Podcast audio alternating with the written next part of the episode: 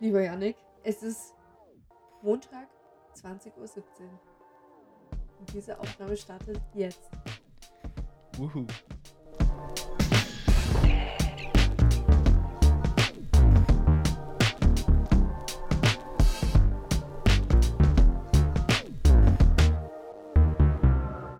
Wie war dein Urlaub? Erzähl. Sehr schön. Sehr, Mhm. sehr schön. Sehr Mhm. entspannt. Ähm, wir haben nicht viel geleistet, was bei einem Strandurlaub absolut okay ist. Ähm, ich hatte trotzdem das, ich habe extrem viel Pizza gegessen. Deshalb hatte ich das Bedürfnis, im Urlaub Sport zu machen. Ja. Was dazu geführt hat, dass ich, also wir waren von Samstag bis Samstag, am Donnerstag morgen joggen gegangen bin. Es war schon sehr warm und ich habe es ein bisschen übertrieben. Mhm. Und meine Family, mit der ich im Urlaub war, die war dann am Frühstücken und ich komme so wieder und setze mich so an den Frühstückstisch, esse auch was, guck so auf mein Handy und auf einmal verschwimmen so, ich habe irgendwas gelesen, verschwimmen so die Buchstaben an dem Punkt, wo ich mich, wo ich so drauf fokussiert habe. Und dann habe ich das so meinen Eltern erzählt und meinem kleinen Bruder und er dann so, ah, ja, das habe ich auch immer, wenn ich Migräne krieg. und ich dann so, geil, was hast du jetzt deinem Körper angetan, Janik? Ähm, dann wurde mir richtig schlecht. Ich, mir war richtig schwindlig, dann habe ich mich ins Bett gelegt und danach hatte ich so dermaßen Schädelweh. Da musste ich den kompletten Donnerstag aussetzen, weil ich mir da irgendwie, weiß ich nicht, einen Hitzeschlag angerannt habe oder so in der Wärme. Ähm, aber mit Hilfe von Paracetamol war es auszuhalten. Ich habe viel geschlafen und am nächsten Tag war es zum Glück auch wieder weg. Von Sehr gut. daher Sehr gut. ging das. Sah auch immer sehr entspannt aus, was du auf deinen B-Reels oder sonst irgendwie auf irgendwelchen Snaps hattest. Sah sehr gut aus. Mhm. Ähm, aber Pizza ist so ein Ding. Also du darfst dich echt nicht schlecht fühlen, wenn du viel Pizza isst, weil Pizza ist tatsächlich ein gutes Fastfood in An Anführungsstrichen, weil eigentlich ist es halt für uns ItalienerInnen jetzt kein so wirkliches Fastfood, sondern halt halt ein gutes Essen und es ist gar nicht so ungesund. Tatsächlich. Also Habe ich, es- hab ich auch schon überlegt, weil ähm, die Pizza, die man, also die Pizza, die man in Italien kriegt, ist ja auch anders wie Ja. die meisten, die man hier kriegt. genau. Die sind ja so wirklich haucht extrem Ja. dünn. Ja, Und dann habe ich auch immer so gedacht, so ungesund kann es gar nicht sein, weil so viel Material ist es ja gar nicht, was ungesund sein könnte. So. Ähm, aber nee, es war schön. Ich hatte mir das eigentlich auch von Anfang an vorgenommen, im Urlaub Sport zu machen. Ja. Morgens um 9 bei 26 Grad, 8 Kilometer zu rennen oder 7 waren es, glaube ich. Kann man sich Ja. ersparen. muss nicht sein. Äh, aber Als Hochschwarzwälder, der keine Wärme gewohnt ist, sowieso schon zweimal. Schwierig, schwierig. Ja, äh, apropos 11. September heute. Äh, Wir Mhm. hatten vorher in Freiburg 32 Grad. Ähm, ja. äh, also ich weiß nicht, aber äh, meine Lieblingsjahreszeit ist Herbst und ich möchte, dass jetzt diese Halloween, Pumpkin, Cinnamon, Apple Zeit irgendwie beginnt. Und ähm, also ich bin, was das anbelangt, glaube ich, nicht aus dieser Tumblr-Ära äh, rausgewachsen, ähm, dass ich immer noch irgendwie dann so, keine Ahnung, mit meinen äh, Karo-Hemden und so, aber vielleicht ist es auch so dieses, diese innere kleine Lesbe in mir, die irgendwie mit so Karo gerne durch die Gegend rennt. Aber es ist echt tough. Also ich hatte heute ein richtig kurzes Sommerkleid an, weil es halt einfach super heiß war und ähm, aber die Tage soll es jetzt abkühlen. Endlich. Mhm. Endlich. Ja. So wie es sich auch für September gehört. Also mir reicht's auch ähm, mit diesem Wetter, mit dieser Wärme. Heute hat es jetzt auch bei uns wieder 26 Grad gehabt.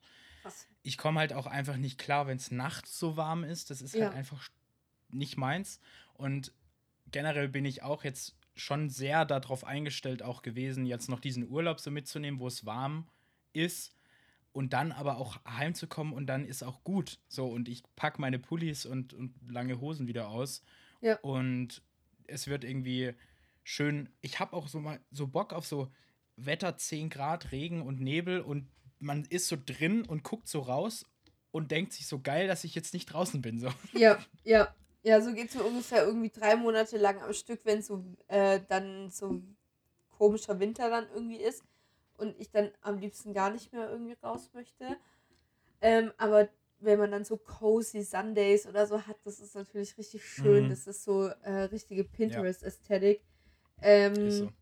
Aber äh, ja. Laura, ich ja. hatte Urlaub, du hättest ihn gebraucht, oder? Oh, es ist, ja. ja, es ist gerade ein bisschen aktuell ein bisschen schwierig. Also, ähm, vielleicht fragen sich die einen oder anderen jetzt, warum wir noch nicht über Oppenheimer gesprochen haben. Vielleicht müssen wir hm. das Thema auch kurz nochmal. Also, äh, Yannick und ich und noch äh, andere Menschen äh, wollten ins Kino gehen und ich bin ähm, schon, ich bin am, äh, an dem Wochenende schon irgendwie so ein bisschen verschnupft gewesen, habe gedacht, das ist Allergie. Ähm, und ihr erinnert euch, eine Woche zuvor hatte ich Corona ohne Symptome und äh, wach dann am Dienstag, also bin dann Montagabend noch so in die Therme gegangen, weil ich gedacht habe, okay, bisschen Allergie halt, damit meine Nase wieder klarkommt. Dienstagmorgen, ich bin aufgewacht, ich war todeserkältet und dann musste ich natürlich das Kino absagen. Ähm, äh, zum Schutze aller und zum Schutze ähm, natürlich von mir. Und jetzt gehen wir morgen in Oppenheimer, sofern mich vielleicht morgen kein Bus oder so überfährt. Ja, wollte ich gerade sagen. Wenn jetzt, wenn jetzt in den nächsten 24 Stunden nichts mehr passiert, nichts Gravierendes mehr passiert, dann sitzen wir morgen um die Zeit in Oppenheimer ja. und können dann auch über Oppenheimer mal reden. Aber aber ganz ehrlich, wenn jetzt irgendwie in den 24 Stunden was passieren sollte, dann ist es das Schicksal. Dann will das Universum nicht, dass ja. wir diesen Film gucken. Und zwar zusammen, dann müssen wir es irgendwie getrennt machen oder sonst irgendwie was.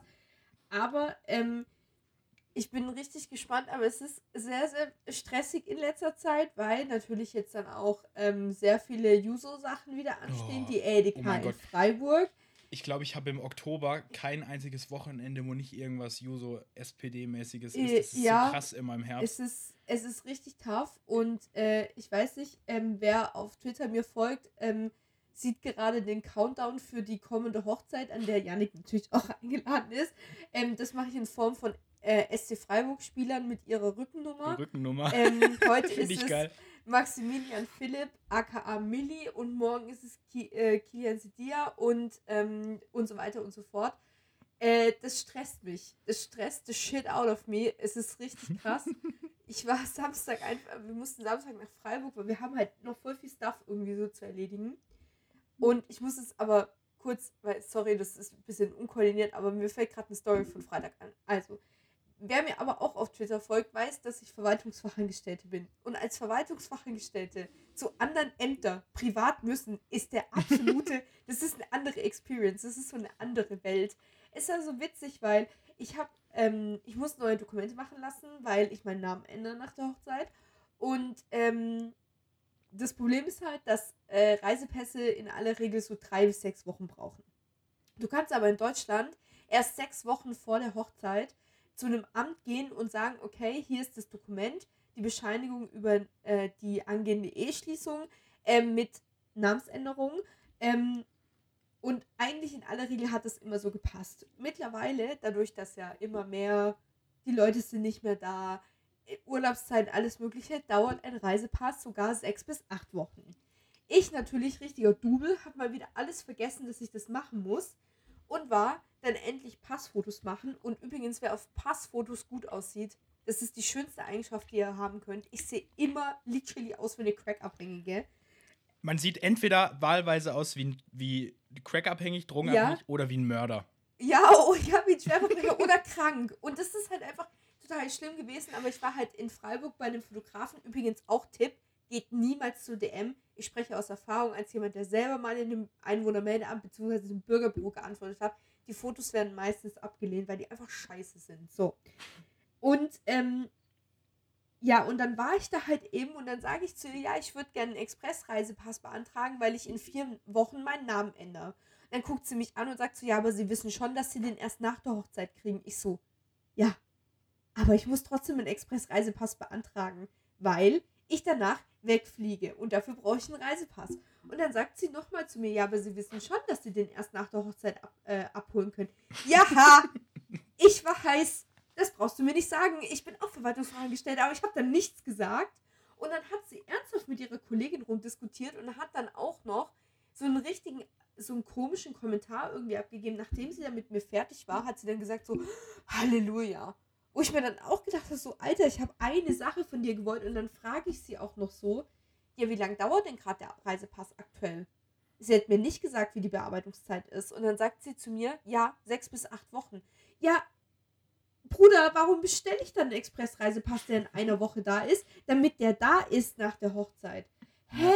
Was ist denn mit ihr? Und dann, Personalausweis dauert gerade auch richtig lang, also bei uns zumindest. Ich weiß nicht, wahrscheinlich hat die Bundesdruckerei wieder Probleme. Ähm, ich rede gerade irgendwie so ein bisschen, es ist gerade irgendwie ein bisschen schwer alles. Es war aber Nein, super es witzig.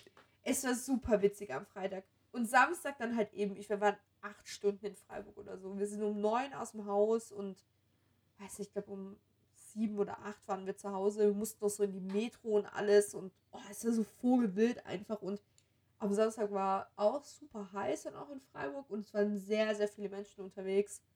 Ähm, aber so weit, so gut. Es ist heiraten, fast alles organisiert. Ja? Heiraten und gleichzeitig umziehen ist halt auch eine Aufgabe. Ja, ja, das ist echt wirklich tough. Aber wir haben äh, da schon ein bisschen Pläne geschmiedet. Das Einzige, was irgendwie ein bisschen wild ist, ist, dass wir schon die ersten Sachen so über eBay Kleinanzeigen vertickern. Und ähm, also irgendwie ist es halt so seltsam, weil halt Teile unserer Einrichtung einfach irgendwie mittlerweile fehlen. Mhm. Ähm, und meine beste Freundin zieht jetzt auch um, die macht ihr Masterstudium in Bremen. Ähm, und dann hat sie mich gefragt, ob sie unseren Tisch haben kann, weil den würde ich dadurch, dass der passt halt nicht mehr rein und so, wir haben da was anderes stehen. Und dann habe ich gesagt, ja klar. Und dann sie so, ja, ich hole ihn dann am 2. Oktober. Ich so, ja, das ist gar kein Problem. Aber dann ist mir halt mal aufgefallen, dass ich dann halt so einen Monat ohne Esstisch bin. So, also das ist halt einfach dann irgendwie. Und jetzt, holen, jetzt müssen wir uns von meinen Schwiegereltern so eine Bierbank hinstellen, weil ja ah, wir kurz geil. darauf dann halt ja auch heiraten und meine Schwester möchte mich schminken und wir brauchen ja Platz, wir brauchen ja irgendeinen Tisch, das geht ja nicht auf dem Boden. Ähm, und jetzt steht da dann halt so lange eine Bierbank in ein paar Wochen. Für ein paar, paar Wochen dann halt auch wieder. Also total wild, aber klar, ich, ich bin froh, was weg ist, ist weg so.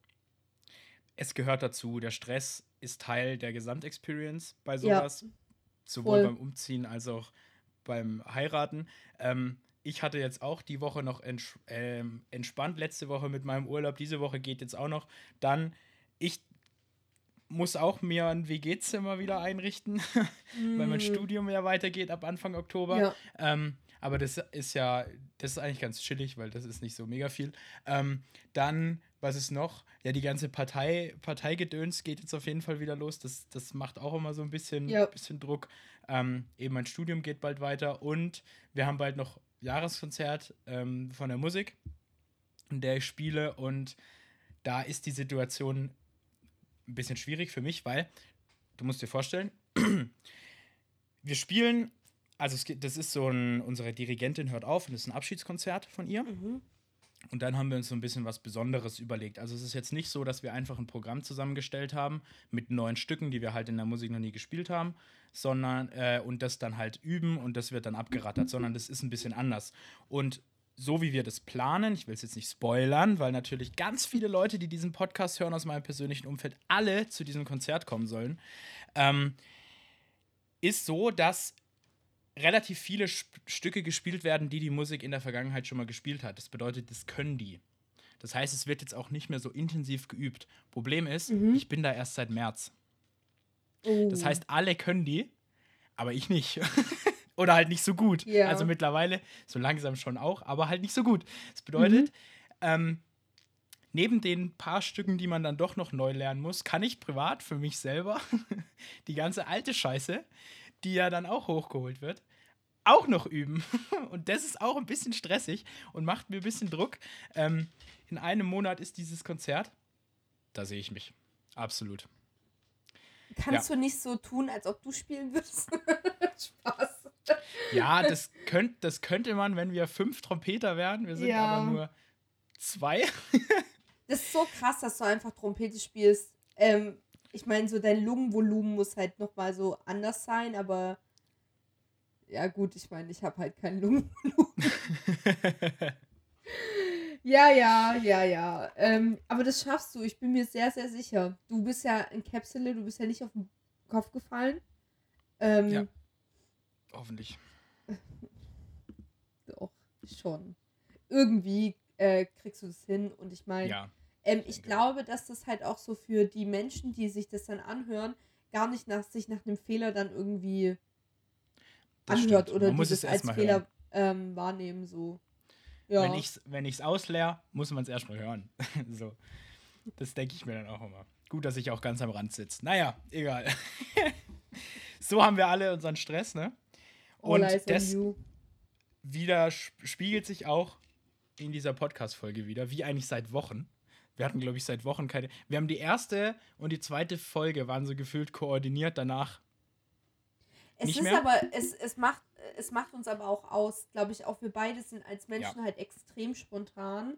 Mhm. Und ähm, was ich halt krass finde, ist halt trotzdem, dass unser Redefluss so gut ist und das, obwohl wir halt nichts vorher besprechen. Ähm, aber das ist halt, das ist halt super. Ich glaube, das ist das, was es irgendwie ausmacht, weil so ganz arg geskriptete äh, Podcasts oder auch Menschen, die sich vorher zurechtschreiben, was sie wortwörtlich irgendwie so sagen möchten, ähm, das finde ich, merkt man schon, das hört man. Und das Ja. ist dann halt super sad. Also ich meine, klar, wenn du jetzt irgendwie so dir Gedanken machst über, so wie damals dein Vortrag über Arbeitslosigkeit, Vortrag in Anführungsstrichen, ähm, da hast du ja natürlich dir dann auch äh, die Fakten irgendwie so zusammengeschrieben. ja. Ähm, aber es gibt halt einen Unterschied zwischen Fakten irgendwie dann so vorlesen oder sie halt super gut präsentieren können. Ja. Ja. Ähm, und es ist ja auch, wenn man ein Vorgespräch dann nochmal führt oder sowas, was es ja auch gibt, äh, was Leute machen, dann erzählt man sich ja irgendwie schon so, so manche Sachen. Das machen wir auch gar nicht. Also unser Vorgespräch ist heute daraus bestanden, dass ähm, wir in, diese, in den Zoom-Raum rein sind, Hallo gesagt haben, ich zu Laura gesagt habe, ich hole noch kurz was zu trinken. Laura dann angefangen hat, Komet zu singen. Während ich runtergelaufen bin und was zu trinken geholt habe. Und dann, so, jetzt geht's los. 3, 2, 1, noch einmal klatschen, damit ich die Tonspuren synchron machen kann und Mhm. dann geht's los. So. Deshalb erzählen wir uns auch die ganze private Scheiße im Podcast. Aber das macht es ja aus. Ich kriege sehr viele positive Rückmeldungen. ja, Ähm, ja. und wir voll. wurden, auch, wir wurden auch vermisst. Oh, krass. Ich ja, Hab, ich habe ein, zwei Nachfragen tatsächlich gekriegt, wo der Podcast bleibt. Auf Instagram Nö. haben wir's, habe ich es äh, mal geschrieben, dass es ausfällt ähm, aufgrund. Was habe ich geschrieben? dass du im Urlaub bist, tatsächlich. Ja, stimmt. Ich habe irgendwie geschrieben aufgrund ungewisser Gründe und dann in Klammern. Janik ist im Urlaub. Es ist Ja, wir haben halt keinen auch Termin gefunden. wenn halt zwei Menschen irgendwie noch privat halt so ein Leben, also ein Leben führen und dann halt auch noch so super viel Stuff haben, wie wir beide das haben, ist es halt echt oft ähm, Ja. tough. Aber wir hatten ja, ähm, wir hatten ja gesagt, wenn wir, wenn wir es schaffen, natürlich jede Woche. Ähm, klar, aber äh, das ist auch so eine Message, glaube ich, an alle da draußen, wenn ihr irgendwie private äh, Sachen habt, ähm, die gehen natürlich immer vor. Also ich meine, kein, also ich denke mir das auch immer irgendwie so bei der Arbeit. Auf deinem Grabstein wird halt niemals stehen so, Herr Müller, vielen Dank für Ihre unzähligen Überstunden. Oder, Ja. keine Ahnung, äh, weiß nicht, und deine Kinder werden sich, glaube ich, nur daran erinnern, dass du halt ständig bei der Arbeit warst und nie für sie da irgendwie.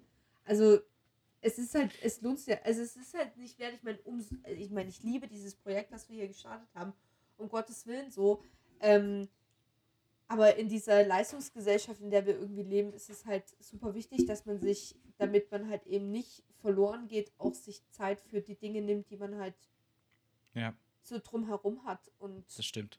Man muss schon verpflichtend so viel machen ähm, und dann muss man sich nicht auch noch Freizeitstress irgendwie aufladen, weil an Freizeitstress ist man tatsächlich meist, also mei- relativ oft halt selber schuld, weil man sich dann irgendwie überlädt oder nicht Nein sagen kann oder sowas. ja, Und wie du sagst, ich finde es ähm, mega spannend. Ähm, es gibt so ein Buch übers Sterben, wo, Okay. äh, wo, wo halt psychologisch untersucht wird, wie so das Sterben abläuft.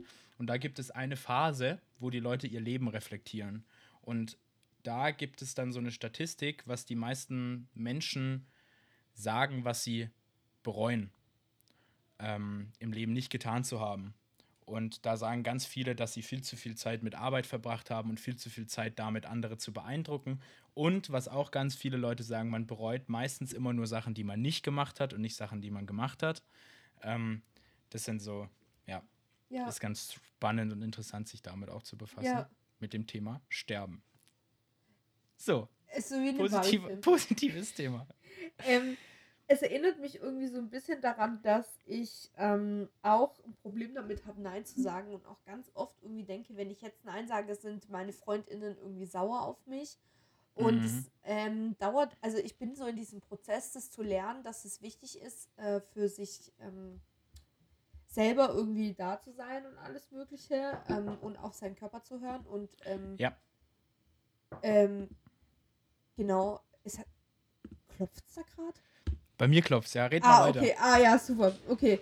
Ähm, und äh, ja, also dieser Prozess ist halt mega schwierig und ich versuche das irgendwie so zu lernen, dass es halt äh, total okay ist, auch irgendwie mal Nein zu sagen, auch zu Verabredungen und dass man nicht immer irgendwo parat stehen muss auch. Also zu jeder Verabredung und alles, aber ähm, klar, wenn man dann irgendwie so ein Problem hat, wie, keine Ahnung, ich glaube, das heißt The Fear of Missing Out oder The Fear of Missing Out, ähm, dann wird das natürlich irgendwie zu einem Problem. Aber ich glaube, wenn man sich da selbst reflektiert und sich da irgendwie so Gedanken drüber macht, dann kriegt man das auf jeden Fall hin, auf seinen Körper irgendwie so zu hören in dem Thema. Ich war, ich hatte ganz kurz übrigens den Gedanken, okay, wie lange ist Janik weg und muss ich nochmal anfangen, Komet zu singen? Nee, ganz so lang war es dann doch nicht. Es Ähm, war gerade voll gruselig, weil ich erst gedacht habe, so, oh mein Gott, ist es mein Headset, das irgendwie gerade so Faxen macht oder so? Nee, das war bei mir. Na, dann hört man Ja. das auch wieder toll auf der Aufnahme. Es ist wieder hochprofessionell hier, es ist wunderbar. Ach, es ist, Ähm. es ist nicht schlimm. Wir haben ja kein professionelles Tonstudio hier. Nee, ah, so weit kommt's noch. So, jetzt habe ich hier einen Tweet of the Week rausgesucht, den habe ich jetzt gelöscht. Sehr gut. Jetzt finde ich, finde ich den jetzt Soll wieder. ich, soll ich schnell? Ich habe schon, ich habe es vorher, Hast du einen? ja, ähm, Okay. tatsächlich wieder über Twitter perlen, weil es ist gerade, Twitter ist gerade sehr, sehr anstrengend. Ähm, das hatte ich schon in der letzten Folge gesagt und in den zwei Wochen hat sich nichts verändert. Ähm, aber der kommt von, oh Gott, das ist so klein. Alt. Johann unterstrich V wie Vogel unterstrich D wie Dora unterstrich Bron. Äh, oh, Mhm. einen Moment. Ähm, in den letzten 43 Jahren ha hat 32 Jahre lang die CDU das Kanzleramt in Deutschland besetzt, die Grünen bisher genau null Jahre. Aber an allem, was in Deutschland Oh Gott, ja. schiefläuft, sind die Grünen schuld. Mehr als die Hälfte der Deutschen glaubt diesen Schwachsinn. Ja, Ähm, das den habe ich auch gelesen. Ah, ja, der war auch relativ groß, auch auf Twitter. Ähm, ja, es ist einfach so, ich kann es nicht oft genug wiederholen, äh, wie sehr mir das auf den Piss geht, dass die Leute irgendwie auch, also ich, ich kenne so, ich kenne so ein paar Leute irgendwie, die so, also jetzt, ich kenne sie nicht persönlich, aber so auf Twitter oder so, die halt die AfD auch so mit den Grünen irgendwie so gleichsetzt. Und ich denke mir so, der, wo bist du eigentlich falsch abgebogen? Dass du solche Scheiße irgendwie in die Welt äh, rausposaunst. Das eine ist eine rechtsradikale Partei voller Nazis und die anderen wollen einfach nur nicht, dass die Erde abfackelt. Also das ist halt einfach, oder halt einfach so explodiert. So, boah, komm mal wieder runter, ey, wirklich. Es ist Ich so find es- schlimm. ich finde es unfassbar und das sieht man auch gerade wieder beim Wahlkampf in Bayern, wie du, du musst, du musst gar nichts inhaltlich irgendwie beitragen, du musst nur gegen die Grünen schießen Ja, und das finden die Leute dann schon geil. Ja. Und ich, ich merke das selber auch. Du kriegst, du kriegst wirklich an überall, egal wo du bist, wenn das Thema ein bisschen auf, auf Politik geht und du regst dich irgendwie über die Grünen auf, dann sind aber alle mit am Start. Und ich finde es, ich finde es halt unfassbar witzig, weil, weil man den Grünen so krass viel in den Mund legt. Also angefangen bei irgendwie, die wollen nur noch vegetarische oder vegane Ernährung oder sowas. Ähm, aufgehört mit, die wollen uns das Verbrennerauto verbieten. So, das stimmt, das stimmt halt alles nicht. Das fordern die Grünen nicht. Das sagen, sagt die CDU und FDP ist da auch ganz groß mit dabei. Das sagen die halt über die Grünen, dass die das fordern würden, aber tun sie gar nicht. nee, nee. So wie viele andere Dinge auch. So dass, da, keine Ahnung, sie wollen uns den Fleischkonsum äh, verbieten und alles Mögliche. Ja, Bruder, es juckt mich nicht. Wenn du morgens einen Schnitzel frisst, mittags einen Schnitzel frisst und abends einen Schnitzel frisst. Wenn du damit glücklich bist, mach es. Es ist zwar absolut dumm und es gibt auch noch andere Sachen in Deutschland wie Schnitzel. Aber wenn du unbedingt deine 5000 Schnitzel am Tag brauchst, dann zieh dir einfach deine Scheißschnitzel rein und halt die Fresse über diejenigen, die halt einfach das nicht geil finden, dass für die ein Tier stirbt.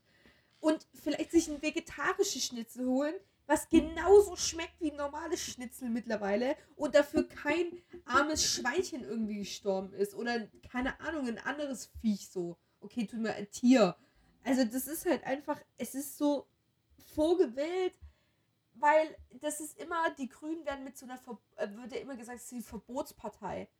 Mhm. Nee, was haben, also sorry, aber was haben die in dieser Regierung verboten? Nix. Ich wünschte, sie würden verbieten, dumm zu sein. Weil da wären, da wären so viele Menschen einfach weg. Es wäre super. Ich suche gerade übrigens nebenher, es gab mal so einen Generator, so einen grünen Bashing-Generator. Ah, ja. Ich suche mal den Tweet, den man über mich da, also, beziehungsweise was ich da damals von mir habe, für, für, mich von mir Mach mal. generieren lassen. Währenddessen kann ich ja meinen Tweet of the Week mal noch präsentieren, weil da muss ja, ich ein bisschen ausholen. Der hat aber auch mit den Grünen ähm, ein bisschen zu tun. Die Grünen? Die Grünen. Ähm, Meiner, mein, mein Tweet of the Week kommt von Storch-I, C. Storch. Der ist Bach-Chorsänger. Okay. Und, ja, weiß auch nicht. Aus Thüringen. Steht noch mhm. in seiner, in seiner Twitter-Bio. Okay.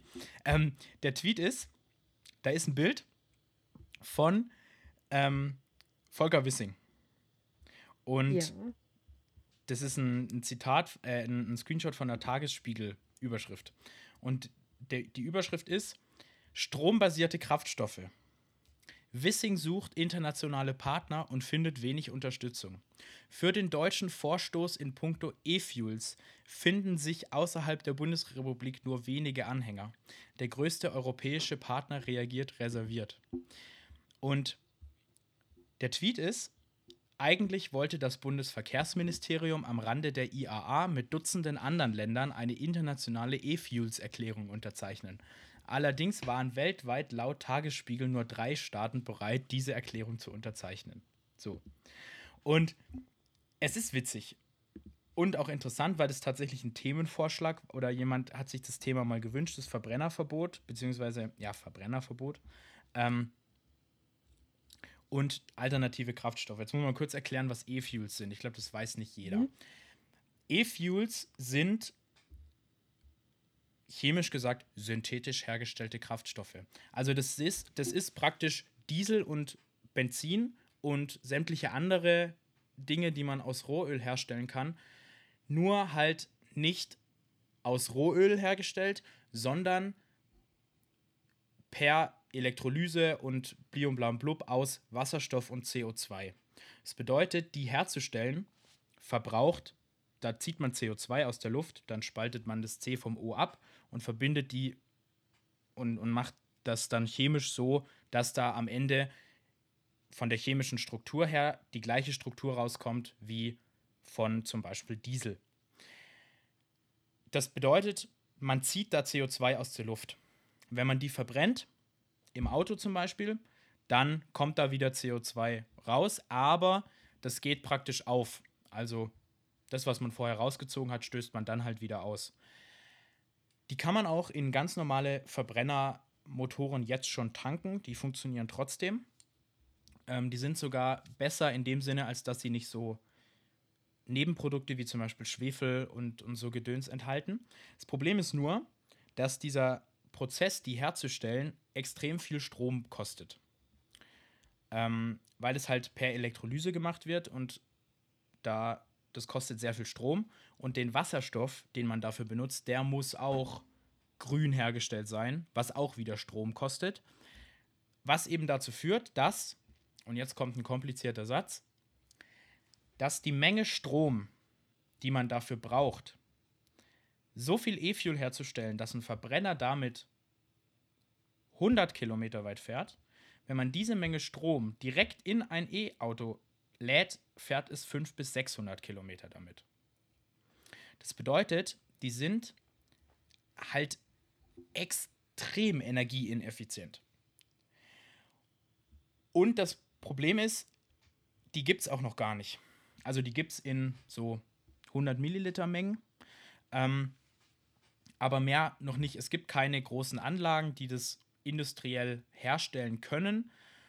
Und das Witzige ist irgendwie, richtig viele deutsche Autohersteller, angefangen bei Volkswagen, aufgehört bei Daimler, sagen auch irgendwie alle, dass sich das nicht durchsetzen wird, weil die extrem teuer sein werden und weil man die in anderen Bereichen eher braucht, wo man Antriebe nicht so einfach ersetzen kann, zum Beispiel in der Luftfahrt, also dass man dann mal Kerosin als E-Fuel herstellt zum Beispiel. Und dass sich das halt im Individualverkehr bei Autos nie irgendwie durchsetzen wird. Das sagen Automobilhersteller, das sagt zum Beispiel auch Shell. Shell sagt, dass man das vor 2040 überhaupt gar nicht wird kaufen können. Und irgendwie gibt es aber in der FDP so eine Clique, die halt, und da gehört Volker Wissing so dazu, die halt E-Fuels unfassbar geil finden und die auch der Bevölkerung erzählen, dass E-Fuels all unsere Probleme lösen, weil man kann dann einfach weiter Verbrenner fahren. Man muss dies nur mit E-Fuel tanken. Niemand wird E-Autos fahren müssen. Ihr könnt alle eure Verbrenner weiterfahren. Ihr müsst nur mit E-Fuels tanken.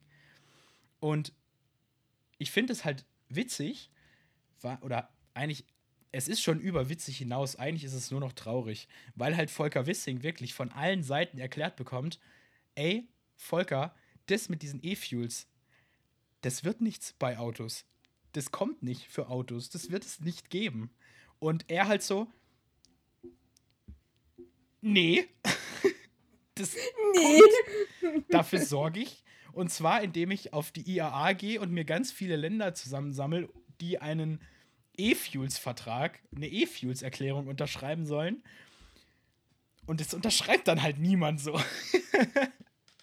Wo also alle alle, die sich so ein bisschen mit dem Thema beschäftigen, auch sagen können, sagen könnten so, ja, Volker, das hätte ich dir auch vorher schon sagen können, dass du keine Unterschriften für deine komische E-Fuels-Erklärung finden wirst, weil das kein Schwanz interessiert, weil das niemand benutzen wird bei Verbrennerautos. Das wird sich nicht durchsetzen, aber Volker Wissing und die FDP stellen sich nach wie vor konsequent hin und, und mit so Begriffen wie Technologieoffenheit und erklären den Menschen, was ja eigentlich auch Volksverarschung ist. Und da geht es nur um Wählerstimmen, weil man natürlich mit den Leuten, die irgendwie E-Autos kacke finden oder sowas, da holt man die Stimmen natürlich ab, wenn man denen verspricht, ja, bis in 15 Jahren, da machen wir den Diesel aus der Luft und dann ist es klimaneutral, das ist gar kein Problem. Es ist, ich weiß, ich habe da keine Worte für irgendwie. Es erinnert mich an diese, war das nicht Markus Söder, der irgendwas mit diesen Flugtaxis? Ah ja, die Flugtaxis. Das ist, das ist genau das, das, gleiche. CSU-Thema so, schlechthin. Es ist irgendwie so vogelwild und, und gerade wo du irgendwie sagst, Leute, die E-Autos hassen, und da frage ich mich jetzt mal so Re-Rap. Wer hasst auf Ernst so E-Autos und sagt so E-Autos mit so einem mit so einem kennt ihr dieses Meme von diesem bösen M&M da Genau so ja. sehen die Leute dann aus, dieses rote MM. Und ich fahre ja persönlich selber ein E-Auto. Und ich finde es dann auch immer so witzig und ich weiß nicht, ob vielleicht können mir andere Menschen, die selber auch ein E-Auto fahren, die gleiche, ähm, das gleiche so ein bisschen äh, irgendwie bestätigen. Gerade SUVs, äh, SUV-Fahrer oder Gro oder Mercedes-Fahrer, ähm, aber es sind meistens SUV-Fahrer in Kombination mit Mercedes, also Mercedes-SUV-Fahrer die fahren mir irgendwie immer besonders dicht auf. Oder, oder machen so hinter mir irgendwie so ein bisschen Faxen, wenn sie mich nicht überholen können. Und wenn sie mich überholen, dann fahren sie irgendwie mit so 200 Sachen an mir vorbei. Und ich finde es immer so super witzig, weil es sind halt meistens Männer, die dann in diesem Auto sitzen. Und ich mich immer frage, ob, ob die das halt mit Absicht machen, weil sie halt einfach mit ihrem Diesel-SUV äh, das halt so geil finden. Und ich meine, habe schon mal gesagt, äh, einer Mama, einer alleinerziehenden Mutter mit vier Kindern, der kann ich halt nicht erzählen, dass sie aufs Auto verzichten soll. Oder halt auch andere Leute, die halt darauf angewiesen sind. Und wenn man in einer privilegierten Situation ist, irgendwie sich aussuchen zu können, was für ein Auto man fährt, dann ist es halt schon irgendwie ein ähm, bisschen peinlich, wenn man sich dann für so so Karren irgendwie entscheidet, um ehrlich zu sein. Also ich finde ich find es peinlich, wenn man ein SUV fährt, um ehrlich zu sein. Außer du bist halt so Winzer oder du lebst halt wirklich auf dem Land, du hast so Vieh, du hast so einen Bauernhof oder sonst irgendwie was. Aber wo, warum zum Fick brauchst du in Freiburg äh, oder keine Ahnung in Umland äh, in kleineren Städten wie Bad Krotzingen oder Müllheim, wozu brauchst du dann ein SUV? So, es ist richtig unnötig. Das ist halt dann schon, also ich weiß nicht. Ich finde es aber lustig, dass ich anscheinend auch mit dem, mit meinem E-Auto sehr viele Trigger, auch so aus meiner Familie, die ist dann so ultra, die mir dann immer so Fragen stellen, so, ja, weißt du, woher deine Autobatterie kommt? Ja, Bruder, weißt du, woher deine Autobatterie kommt in deinem Kia? Das weißt du auch nicht. Also, es ist halt. Same. Das ist halt so richtig ideologiegetrieben, komplett. Weil natürlich brauchst du kein SUV, wenn du in Freiburg wohnst. Der einzige Grund, warum du dir ein SUV kaufst, wenn du da wohnst, ist, weil du es geil findest. Und mhm. ähm, es ist halt, aber es, es wird dann auch, ähm, das ist genauso wie beim Tempolimit. Das wird dann immer so versucht, da so rationale Argumente draus zu machen. Also zum Beispiel jetzt beim Thema Tempolimit, so man ist, ja, man braucht, ähm, man braucht kein Tempolimit, weil man ist dann schneller oder sowas. Wo es ja x Studien gibt, dass das halt nicht stimmt. So, das ist halt nicht so. Du bist ja. nicht schneller. Ja. Und es gibt rational, wenn man sich wirklich mal von der Faktenlage anguckt, gibt es keine Argumente gegen das Tempolimit. Das einzige Argument ist, ja, ich fahre halt gern schnell.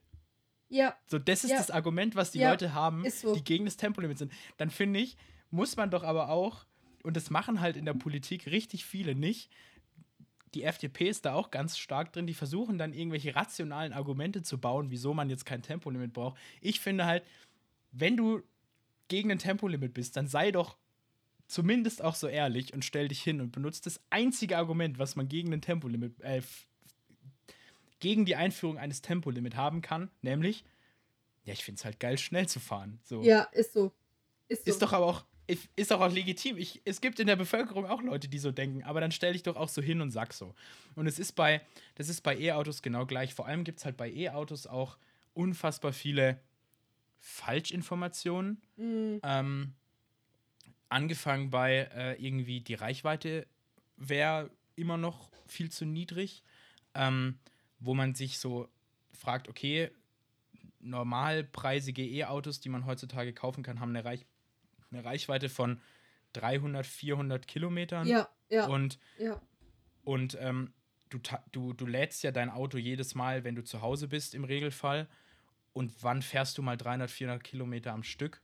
Also für die ein oder zwei Urlaubsreisen im Jahr, die die meisten mittelständischen Familien machen, ähm, brauchst du nicht ein Auto, was, was halt dein Verbrenner, der macht dann halt 700 oder 800 oder 900 Kilometern, Kilometer so. Und auch das Thema mit der Batterie ja, das ist noch nicht optimal, das mit der Batterie.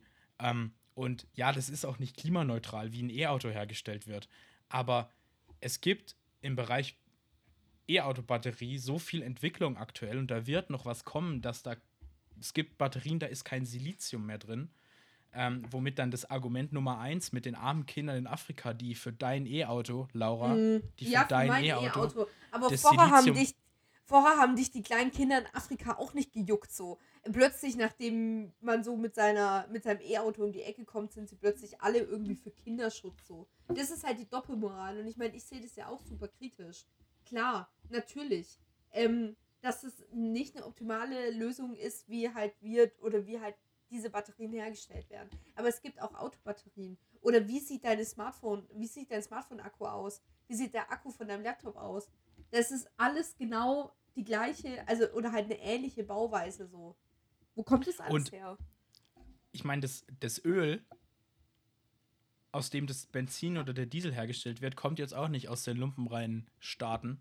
Ja. Ähm, und es ist halt eben, es ist rein ideologisch getrieben, weil es auch, weil auch E-Motoren in ihrer Bauweise und wie sie aufgebaut sind und wie komplex sie sind, halt Verbrennermotoren auch einfach überlegen sind mittlerweile und es auch so kommen wird, dass E-Autos irgendwann billiger sein werden, insgesamt ausgerechnet sind sie wahrscheinlich sogar jetzt schon, ähm, wie Verbrennermotoren, weil natürlich auch Benzin und Diesel immer teurer wird. Und es ist halt eine rein ideologische Debatte, die da geführt wird, weil es gibt halt Leute, die finden es halt geil, Verbrenner zu fahren. Die finden halt die Sounds geil, die finden das Gefühl geil. Ähm, und das ist alles legitim. Aber es ist halt kein Grund, sich einer Entwicklung zu widersetzen, die halt einfach stattfindet. Es gab bestimmt vor 150 Jahren auch Leute, die sehr, sehr gerne Kutsche gefahren sind in Städten. Gibt es auch nicht mehr. Und es ja. ist halt nun mal so, dass zum Beispiel jetzt in China, ähm, was ja ein riesiger Absatzmarkt für die Autoindustrie ist und auch für die Mineralölindustrie natürlich, da ist jetzt Prognosen zufolge dieses Jahr schon der Punkt erreicht, wo sich das wendet und wo dann von Jahr zu Jahr weniger Benzin und Diesel verbraucht werden, weil immer mehr E-Autos rumfahren mit alternativen Antrieben. Und das führt halt zum Beispiel dann auch nicht dazu, dass bei uns Benzin und Diesel billiger wird, sondern es wird halt noch teurer, weil die Länder, die noch Benzin und Diesel exportieren, beziehungsweise die, die, die Öl exportieren, halt ähm, dann drosseln, weil sie halt nicht mehr so viele Abnehmer haben. Und es ist ja auch so, dass viele Staaten, die irgendwie mit, mit Öl jetzt reich geworden sind, wie zum Beispiel Saudi-Arabisch, Saudi-Arabien oder sowas, die auch umsteigen auf irgendwie Alternativen. Ähm, Saudi-Arabien ist zum Beispiel, also jetzt mal vollkommen ab von dem Land und was, wie das regiert wird und was für Werte das hat und so, aber Saudi-Arabien ist äh, in erneuerbare Energienbereich zum Beispiel mega krass und baut gerade übel auf, dass die grünen Wasserstoff herstellen und so. Und das sind halt einfach Entwicklungen, die stattfinden und denen kann man sich natürlich widersetzen und die kann man kacke finden. Aber schlussendlich müssen wir ehrlich sein, kann man sie nicht aufhalten, weil wenn irgendwie die ganze Welt, und das deutet sich ja jetzt schon an mit Tesla und Co., wo die Marktanteile in Europa immer weiter steigen oder auch in China und Volkswagen und Daimler und, und Co. KG, die bauen alle ab, ähm, was den Export angeht, dann bringt es doch nichts, wenn die ganze Welt, und es ist halt ein Trend nun mal, in einen, manchen Ländern geht es schneller, in anderen geht es langsamer, aber insgesamt bewegt sich das schon dahin, wenn die ganze Welt irgendwann mal elektrisch fährt, ähm, dann, dann bringt es doch nichts, wenn dann VW und, und BMW noch irgendwie Verbrenner bauen, weil es die Deutschen halt geil finden und weil wir meinen, irgendwann kommen mal noch E-Fuels raus. Deshalb finde ich zum Beispiel auch das Verbrennerverbot, wie es jetzt beschlossen wurde, ehrlich gesagt, in seiner Härte eigentlich unnötig, weil 2035, sage ich euch hier und jetzt, könnt ihr mich auch 2035 dann drauf festnageln, ob es dann so gekommen ist oder nicht. Ähm, werden sowieso die allermeisten Menschen keine Verbrenner mehr fahren, weil die dann, die werden immer weniger, der Unterhalt wird immer teurer und ich will nicht wissen, was Diesel und Benzin bis 2035 kostet. Mhm. Ja, und ich finde es auch total, ich finde, also ich glaube, die Deutschen verschließen sich oder Deutschland verschließt sich nur vor dem Thema E-Autos so, weil wir halt auch so eine krasse Autolobby haben. Aber man muss mhm. halt schon ehrlicherweise sagen, ähm, Mercedes, Volkswagen, BMW, die haben komplett irgendwie diese Mobilitätswende halt auch verschlafen. Also ich meine, ähm, VW hat mittlerweile ein E-Auto, so diesen äh, ID irgendwas, der super hässlich ist übrigens. Aber sonst, ähm, also ich habe jetzt einen Opel Corsa und lieb meinen Opel Corsa eh so. Ähm, aber Renault war zum Beispiel die erste Automarke, die jetzt unabhängig von Tesla ähm, ein Auto rausgebracht hat mit dem Renault Zoe, was halt sich auch in Anführungsstrichen normale Menschen irgendwie leisten konnten. Und äh, jetzt mal auch abgesehen irgendwie so von Elon Musk und alles Mögliche. Aber ähm, wenn ich es mir leisten könnte, ich würde mir sofort einen Tesla holen. Dieses Ding ist so krass. Also die Teslas sind einfach so heftig. Die haben teilweise, Entschuldigung, bis zu 600 Kilometer Reichweite. Ich habe gerade mal die Hälfte im Sommer. Im Winter habe ich natürlich weniger. Und du hast überall Ladestationen für Tesla es ist schön, es ist ein luxuriöses Auto und alles Mögliche. Und es wird kommen. Und ähm, ich weiß auch nicht, also ich liebe mein E-Auto, es ist ein tolles Fahrgefühl, ich habe Automatik, das Ding braucht keinen Drehmoment, weil das sofort ja, das hat ja in dem Sinne halt jetzt nicht so ein, so ein Getriebe, so ein Motor wie halt alle anderen Autos. Ähm, es ist äh, leise, was mir auch super wichtig ist, weil wir haben noch einen Verbrenner Opel Corsa. Und ähm, also meine Eltern wohnen ja nicht hier und wenn wir dann halt zu meinen Eltern fahren oder sonst irgendwie was, ähm, dann nehmen wir den Verbrenner, äh, weil es halt einfach tatsächlich sich mit dem E-Auto manchmal so ein bisschen schwierig gestaltet. ähm, weil es halt super wenig so Schnellladestationen gibt. Und dann muss man halt tatsächlich einfach super lange warten, bis sein Auto vollgeladen ist. Das ist noch ein Problem, aber ich hoffe, dass sich das auch ändert. Ähm, und ich hasse Autos, die so super laut sind und dann halt auch auf der Autobahn und alles Mögliche.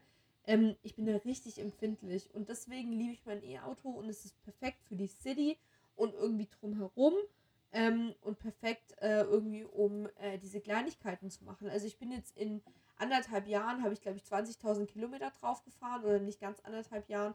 Das ist schon ordentlich für das, dass ich nur Freizeitfahrten mit dem Auto mache. Und da sieht man halt mal wieder, wie viel man irgendwie so dann halt doch unterwegs ist.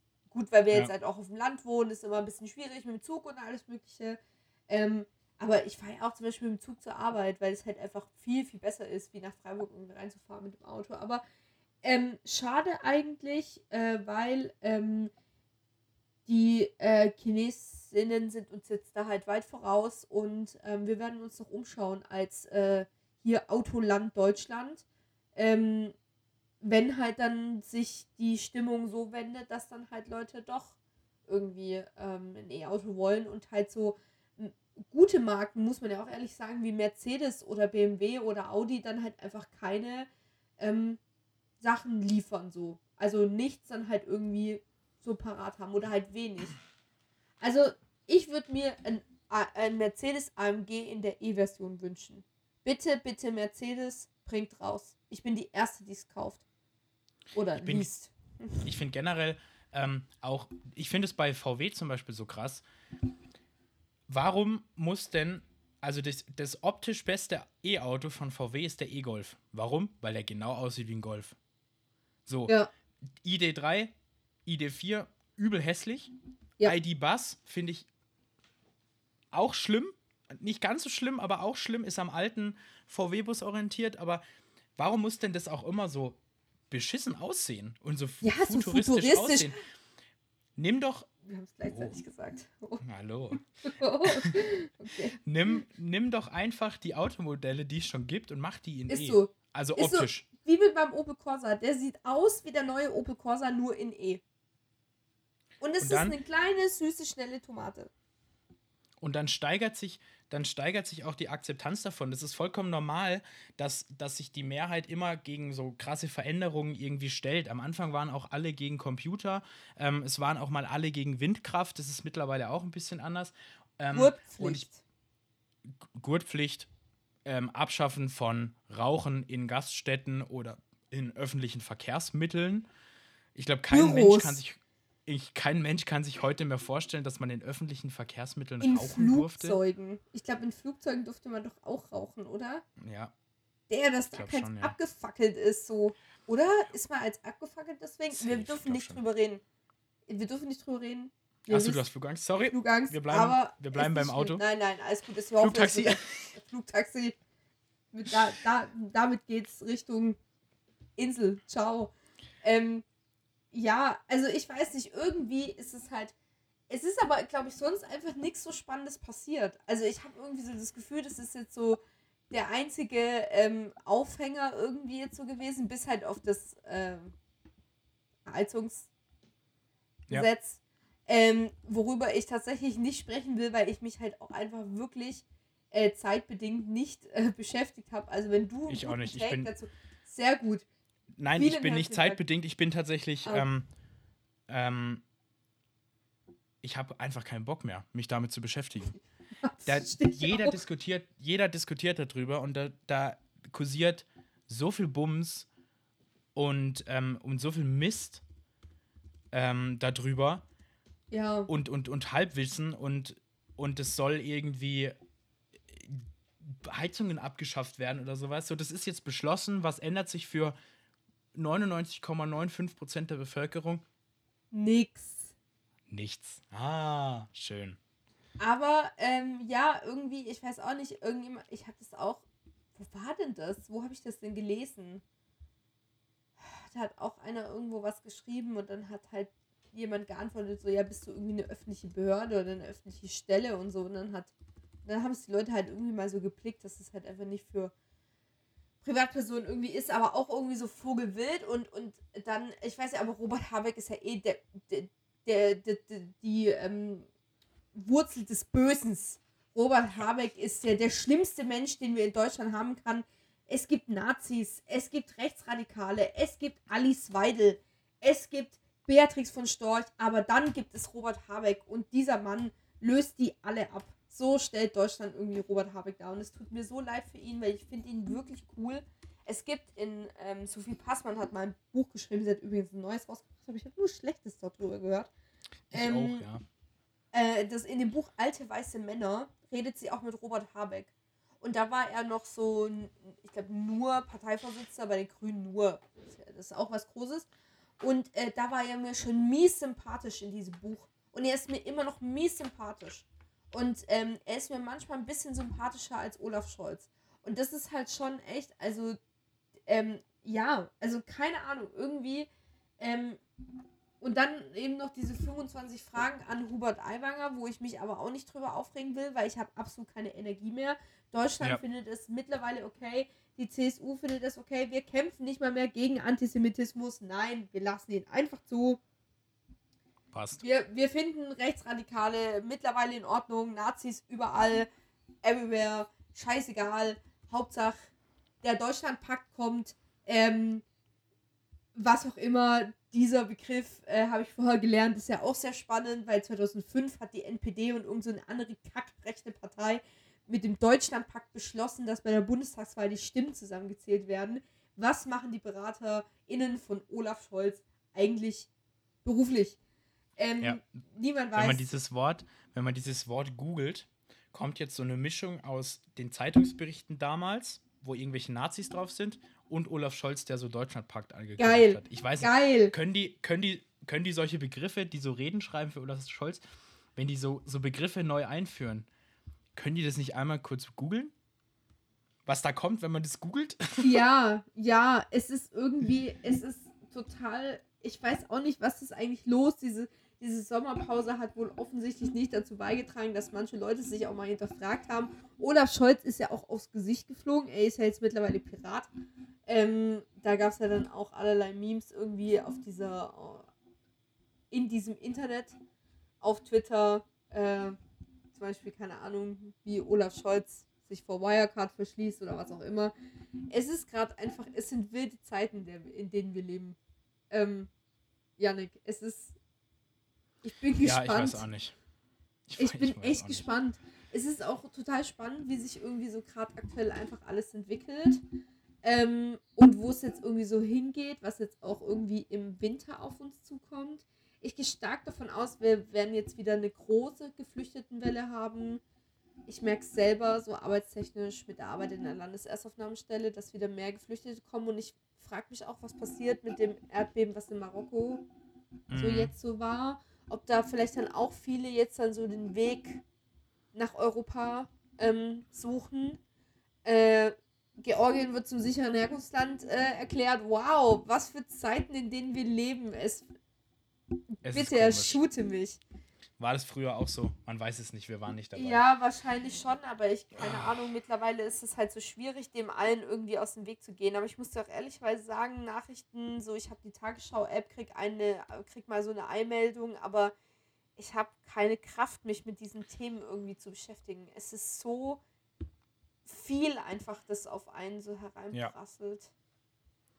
Ich habe es auch echt jetzt so, so wieder gemerkt, so im Urlaub, ähm, so nicht auf viel auf Twitter gewesen und so, weil es einfach anstrengend ist. Und es wird auch nicht mehr, man diskutiert nicht mehr miteinander, man pumpt sich nur noch an und jeder ist nur noch ein Idiot und alle sind nur noch so populistisch und so. Ich glaube, da müssen wir uns, müssen wir mal eine Sonderfolge drüber machen, wo wir uns nur darüber aufregen, weil das Yes. echt schlimm ist und weil es auch nicht nur im Internet so ist, sondern auch, wenn man persönlich mit Leuten diskutiert, weil die dann, weil es ja mittlerweile auch so richtig oft passiert, dass Leute einfach aussteigen aus einer Diskussion, sobald du mal mit einem bisschen den komplexeren Argument kommst. Also alles, was über so zwei Sätze Parolen hinausgeht, ist dann schon zu viel und dann steigen Leute schon aus und so. Das ist sehr anstrengend. Ja, so, jetzt äh, Forsa-Umfrage.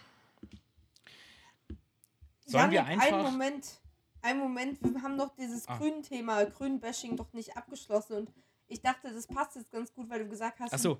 alles nur noch als Idioten irgendwie. Mein Tweet war, wurde, ähm, mein Twitter-Handle ist Alerta Ah ja, Laura. genau. Als ob Alerta Laura nicht schon idiotisch genug wäre, kommen dann auch noch die Grünen daher, die immer den Vogel abschießen mit ihren haarsträubenden Ideen und ihrem dauerhaften Mangel an Realitätssinn. Und man hätte das Wort Grüne auch einfach durch Laura ersetzen können und es wäre genau eine Beschreibung äh, von mir irgendwie ähm, gewesen. Ähm, aber so viel irgendwie dazu. Forsa-Umfragen.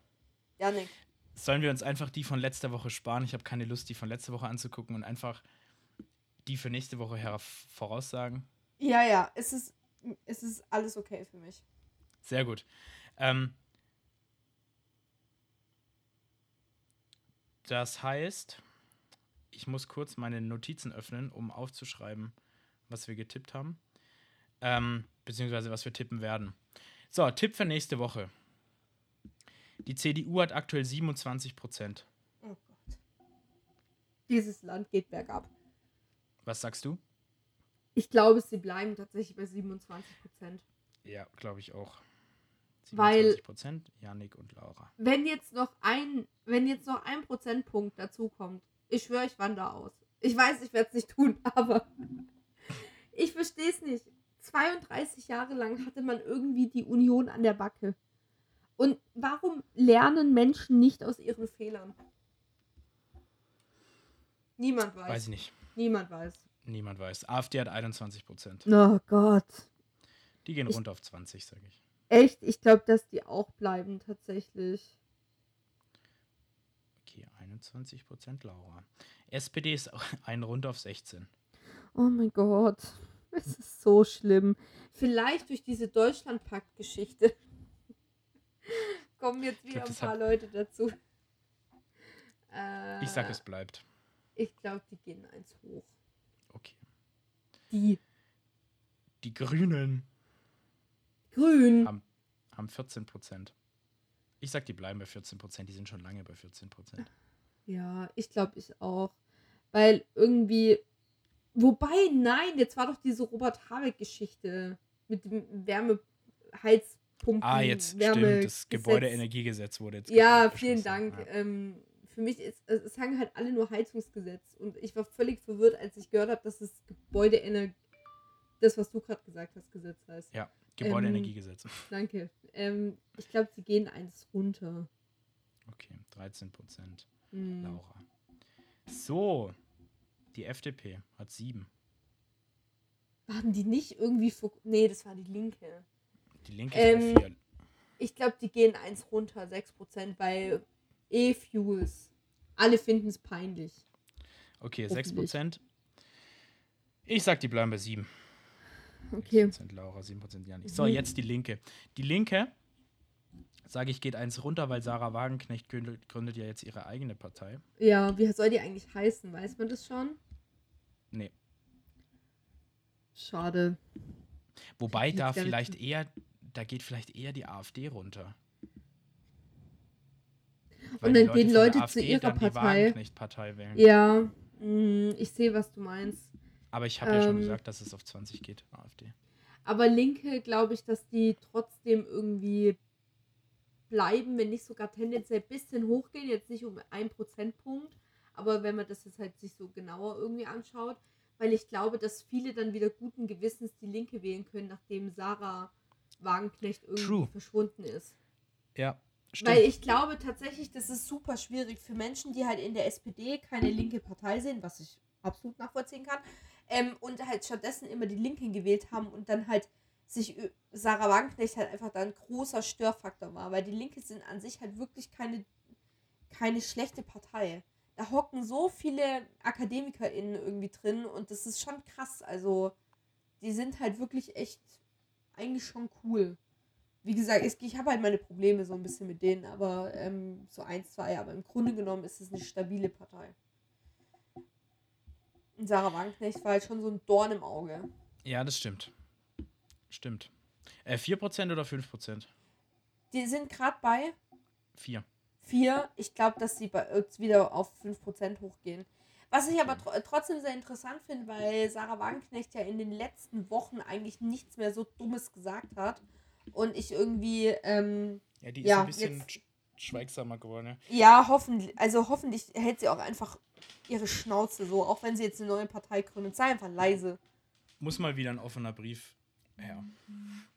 Für Frieden in Russland. Mhm. Ähm. So, ja. Musik. Ja. Hau raus. Ähm, ich empfehle mal was ganz anderes. Und oh. zwar Filmmusik. Und weil ich bin sehr, also ich liebe Filmmusik. Es ist, ich bin ja generell Filme mein Thema, Filmmusik auch sehr starkes Thema von mir. Ähm, und ich empfehle einen absoluten filmmusikalischen Klassiker aus dem Italo-Western-Klassiker Der Gute, der Böse und der Hässliche. The Good, mhm. the Bad and the Ugly. Ähm, wo einer der besten Komponisten unserer Zeit, 2020 verstorben, ähm, Ennio Morricone, die Musik dazu gemacht hat. Und davon empfehle ich The Ecstasy of Gold. Sehr schön. Wenn ihr ein, ein Lied braucht, was man sich anhören muss, wenn man mal so, so ein erhabenes Gefühl braucht oder sich für irgendwas motivieren muss oder so. Oder ihr, ihr wollt ein Lied, was ihr hört, was ihr hören könnt, während ihr durch die Stadt lauft und ihr stellt euch und ihr habt so einen Main Character Moment und ihr stellt euch vor, die Kamera wäre vor euch und ihr lauft in Zeitlupe, so episch die Straße entlang, dann könnt ihr die Ecstasy of Gold hören währenddessen und dann kommt dieses Gefühl auf. Viel Spaß mit diesem Lied. Wow, Yannick, richtig hier äh, poetisch. ähm, ich habe schon wieder meinen Song, meine Song-Empfehlung gerade eben verworfen. Ähm, es sind ja jetzt so die letzten heißen Tage. Und mhm. deswegen, und das ist eins meiner absolutes, absolutestens Lieblingslieder aller Zeiten. Ähm, und zwar Me Gustas Tu von Manu Chao.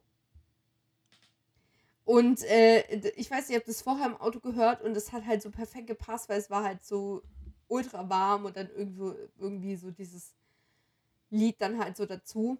Ähm, ja, vielleicht hält es noch so die letzten, die nächsten Tage und dann ist dieser heiße Sommer hoffentlich endlich vorbei. Mhm. Ja. Janik? Das äh, ist doch schön. Ich kenne dieses Lied, es ist tatsächlich echt nice. Ähm, Voll. Ja. Kurz noch, vielleicht kurzer Ausblick in den Fußball noch. Hansi Flick äh, wurde ja. Gekickt. Rudi Völler wird's richten. Meine Ansage. Niemand Rudi mehr, Völler richtet's. niemand mehr gibt einen Flick. Äh, oh Gott, dass ich das gerade gesagt habe. Ähm, ja, also irgendwie mhm. ähm, äh, hat ja äh, ähm, wenigstens unsere Basketballspieler gewonnen. Äh, wobei ich muss, es tut mir leid, ich muss es jetzt so offen und ehrlich sagen, die deutsche Nationalmannschaft interessiert mich wirklich nicht. Also absolut Ohne Spaß. gar nicht. Mich mittlerweile auch gar nicht mehr. Ich es hat andere Gründe bei mir. Echt? Ja, ich, ähm, also es ist schwierig. Ich bin natürlich hier geboren und alles Mögliche, aber ähm, ich habe zu Hause sehr, also natürlich äh, hier ähm, die besten äh, Italien-Trikots ever. Mhm. Ähm, und ich bin immer für die italienische Nationalmannschaft, komme was wolle irgendwie. Ähm, ich weiß nicht, ich kann es nicht erklären, warum das so ist, aber vielleicht ist es auch einfach, weil mir in meiner, in meiner Kindheit, in meiner Jugend der mangelnde Respekt äh, von, also mir gegenüber gebracht wurde und immer so mit so einem slightly diskriminierenden Unterton irgendwie. Und dann, weiß nicht, bin ich nie so Fan geworden von dieser deutschen Nationalmannschaft. Obwohl man natürlich sagen muss, dass sie mittlerweile auch viel diverser und viel mehr mit Migrationshintergrund irgendwie sind, aber trotzdem, ich weiß nicht, keine Ahnung. Es, es, es ist, ist mir schon eine Genugtuung, dass sich super viele Menschen darüber aufregen, wenn ich sage, ich bin nicht für die deutsche Nationalmannschaft, weil dann kommt immer gleich, bist du hier geboren und äh, ja, genau das gibt mir den Kick, um zu sagen, ich bin nicht für die deutsche Nationalmannschaft. Eben, das ist so, du bist hier geboren, man ist so damit aufgewachsen, dann verfolgt man das auch irgendwie so. Aber bei mir ist es mittlerweile tatsächlich einfach, ich habe so keine Lust mehr, mir das anzugucken. So wie ich neulich auch keine Lust mehr hatte, in der 70. Minute mir das Freiburg-Spiel weiter anzugucken. Oh, VfB. ja, es war so schlimm. Wir haben das zu Hause geschaut, offensichtlich. Und es waren zwei Freunde von uns da. Ähm, und ich habe so nach dem 3 zu 0 habe ich gesagt, wollt ihr einen Schnaps? Ich habe, ich gebe einen aus so. Also es war halt Vogelbild. Ähm, ich bin echt gespannt, wie es weitergeht ähm, mit der deutschen Nationalmannschaft. Gab ja genügend, die sich darüber aufgeregt haben, dass äh, Gündogan jetzt äh, hier ähm, Kapitän, Kapitän, wurde. Äh, El Capitano. Ähm, hoffentlich nicht der Bierkapitän, aber man weiß nicht. Der DFB, der DFB ist halt auch ein Dreckladen. Muss man einfach sagen. Ja. Das ist insgesamt ein Dreckladen so so. und es ist besonders, und er hat es wieder bewiesen am Sonntag, dass man diese scheiß Pressemitteilung rausbringt, dass Hansi Flick nicht mehr Bundestrainer ist, während die Basketballspieler gerade Weltmeister werden. Und ja. Basketball ist ein, ein Sport in Deutschland, der so dermaßen ähm, unterrepräsentiert ist ja. und der immer klein gemacht wird. Und der, die sind auf der Förderliste vom Bundesministerium Schieß mich tot, was sich darum kümmert. Die haben irgendwie so eine Wettbewerbsanalyse oder sowas, wonach die die Fördermittel vergeben. Da ist, der, ist Basketball ganz unten. Was so krass und, ist, weil das so ein cooler Sport ist. Und, und Basketball ist immer so, so wird immer so stiefmütterlich behandelt in Deutschland und es ist ja. einfach krass, dass wir und es ist in anderen Nationen wie den USA oder sowas, es ist so ein Riesensport und da sind wir jetzt Weltmeister geworden, das ist einfach krass und was macht der DFB? Ja, wir bringen mal am Sonntagmittag die Pressemitteilung raus, dass wir den Hansi äh, rauswerfen. Hast du, hast du einen Lieblings-Basketballspieler äh, oder einen Lieblings-NBA-Spieler oder auch so eine Lieblings-Basketballmannschaft? Äh, also das ähm, Basketball stiefmütterlich behandeln, das trifft auch auf mich zu. Ich verfolge das tatsächlich gar nicht. Ich kenne mich da gar nicht aus. Ja, alles Also gut. nach Dirk, nach, nach Dirk Nowitzki hört mein Wissen auf. Ja, ja. Also ich weiß nicht, ich bin ein bisschen geprägt worden von diesem Haushalt und ähm, äh, Dennis Schröder ist natürlich eine absolute Legende, weil er halt ja auch bei äh, Dallas spielt. Mhm. Ähm, und er ist halt natürlich Deutscher mit, äh, oh Gott, ähm, er hat auf jeden Fall afrikanische Wurzeln. Das tut mir total leid, dass ich. Ein Moment. Ich muss gerade, ich muss, ich will es nicht so stehen lassen. Also auf jeden Fall in Braunschweig geboren. Sagt zumindest ähm, Wikipedia. Aber er hat, er hat, er hat, er hat. Oh Gott. Was halt. Oh Gott. Du darfst, oh Gott. du darfst mal kurz gucken. Ich bringe mal noch ja. einen Aspekt rein. Was halt in Deutschland immer sofort kommt, ähm, mit der ganzen Sache von, sobald man irgendwie erfolgreich ist und Deutschland vertritt, es kommen wieder irgendwelche Leute, die sich darüber aufregen, dass bestimmte Menschen die Nationalhymne nicht mitsingen. Ja. Das kam halt sofort wieder. Und, und vor Jahren hat man ja dem, der wo jetzt Kapitän war, wie heißt denn der nochmal? ähm, dem schon so, so richtig idiotische Vorwürfe gemacht und gesagt, so sportlich kann der gar nichts und so. Und jetzt ist der Weltmeister geworden und hat ja, wohl, ich glaube, es hab das Spiel nicht, nicht gesehen. Genau, ja. Der hat nämlich, ähm, also ich habe es herausgefunden, gambische Wurzeln und ist auch Muslim. Und es tut mir total leid, ich habe gerade was ganz Schlimmes gesagt, dass er für Dallas spielt. Das stimmt absolut nicht. Weil ähm, er spielt jetzt für die Toronto Raptors und davor für die Los Angeles Lakers. Und jetzt muss ich gerade mal schauen, ob er überhaupt jemals für äh, Dallas gespielt hat, weil es gibt zu Hause hier ein Jersey. Und da steht hinten Schröder drauf. Aber hat er jemals für Dallas gespielt? Hat er gar nicht. Laura, was erzählst du da eigentlich? Wow. Richtige Fake News hier. Sehr dann habe ich, dann habe ich das mit irgendwas verwechselt. Egal. Aber auf jeden Fall finde ich den echt cool. Der ist ja auch, der ist ja auch, ich meine, die sind ja alle riesig. Aber ich finde es halt so krass, weil der ist halt so mega groß und irgendwie halt so schlaksig, aber wiederum halt richtig muskulös so. Weißt du, was ich meine? Mhm. Das ist voll wild bei ihm. Und er sieht nett aus und ist auch sonst, glaube glaub ich, sehr nett. Also ich habe ihn jetzt so nicht persönlich getroffen, aber wäre gut. Auf jeden Fall. ja. Machen wir hier einen Punkt, würde ich sagen. Ja. Ähm, eine nicht ganz so lange Folge, aber das darf es ja auch mal sein. Es ist spät, diese Folge Mhm. erscheint in zweieinhalb Stunden und ich muss das auch noch schön wieder so hinrichten, mit, Yes. äh, dass das mit der Musik passt und so. Ähm, ja, wenn es nicht ganz 0, 0 Uhr ist, ist es auch egal. Laura, wir sehen uns morgen. Wenn du in Ja. den nächsten 16 Stunden dir nicht dein rechtes Bein abhackst oder sowas, Schauen wir mal. Hier nichts. Schauen, schauen wir mal, mal, äh, was wird. was wird. Um mit den Worten von Alice Weidel diese Folge abzuschließen. Ich bin nicht queer, sondern ich bin mit einer Frau verheiratet, die ich seit 20 Jahren kenne. Und damit Danke, gute Nacht. danke, Ende.